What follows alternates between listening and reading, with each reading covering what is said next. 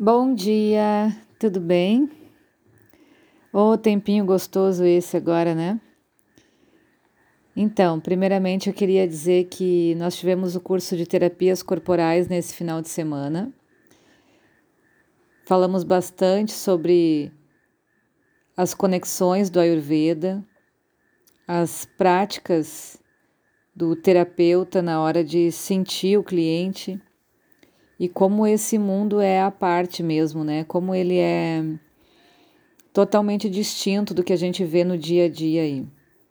Enfim, eu fiquei bem feliz, a gente teve momentos bem importantes assim. E eu quero agradecer bastante quem participou, que tornou isso mais rico ainda. Certo? Então hoje a gente vai falar um pouquinho da formação da mente e ligando as castas da Índia. Por exemplo, quando a gente tem uma combinação de mente, que ela inicia com a mente tamásica, oscila com rajásico e de vez em quando sátfico, né? Então, tamas em primeiro lugar, tamas é predominante. São pessoas que fazem um trabalho braçal, manual, é essa força operária do país, né? Como os artesãos, os próprios trabalhadores operários, têm uma mente mais servil e são chamados de Sudras na Índia. Então, esses têm predominantemente uma mente tamásica. O segun, a segunda combinação é quando inicia com uma mente mais rajásica, depois tamásico e por último sátfico. São pessoas voltadas para o comércio, voltadas para si mesmo também, né? Como os comerciantes, são chamados de Vaishyas na Índia. É o coração que pulsa na sociedade que faz essa movimentação acontecer. Tem um terceiro tipo de mente que também inicia rajásica, mas tem sátvica e por último tamas. É um tipo de pessoa que se movimenta por ideais e normalmente numa visão social, pelo bem de todos como os governantes, os guerreiros. Pensa a maioria das vezes no todo e isso é o que faz ele agir. E são conhecidos como os chátrias na Índia. Então, esses têm uma mente predominantemente rajásica, mas depois tem sátfico e tamas nessa associação.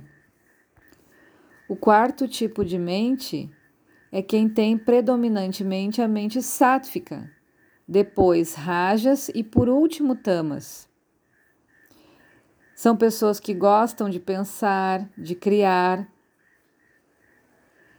E qualquer trabalho diferente disso se torna muito difícil. Gostam de planejar, de estruturar uma tarefa antes de acontecer. Não executam algo de qualquer forma, de qualquer jeito, tem que ser tudo estudado. Esses são os sacerdotes, professores, e são conhecidos como os Brahmanes na Índia. Então, assim se faz a história das castas, popularmente, né? Os Sudras, que são a parte operária, e os artesãos, os Vaixas, que são os comerciantes, os Chátrias, que são os governantes e guerreiros, e os Brahmanes, que são os pensadores, os professores, os sacerdotes. E isso teve uma visão bem deturpada socialmente, né? Uh, foi motivo de bastante brigas na Índia, assim, de preconceito E não é dessa forma que é passado na filosofia. As castas contam como se fossem a nossa linhagem energética, a nossa família. Então, se você nasceu numa família de Brahmanes, você tem grande tendência a se tornar um Brahmane. Se você nasceu numa família de operários, você tem grande tendência a se tornar um operário. Não significa que você já é. E a gente identifica essas castas pelo o que a pessoa veio fazer aqui no planeta, pelos dons que ela tem. Então, indiferente de onde tenha nascido, quando você sabe para que veio, quando tem o autoconhecimento, você faz, vai ser muito feliz na escolha que você fez, fez de vida. Sendo operário, sendo uh, uh, vendedor, sendo um guerreiro ou sendo um professor. Então, o que realmente importa dentro dessa linhagem de castas é qual o seu dom, o que você veio fazer aqui. E não adianta você pegar saber que você é de determinada linhagem, de determinada família e colocar para fazer outra coisa.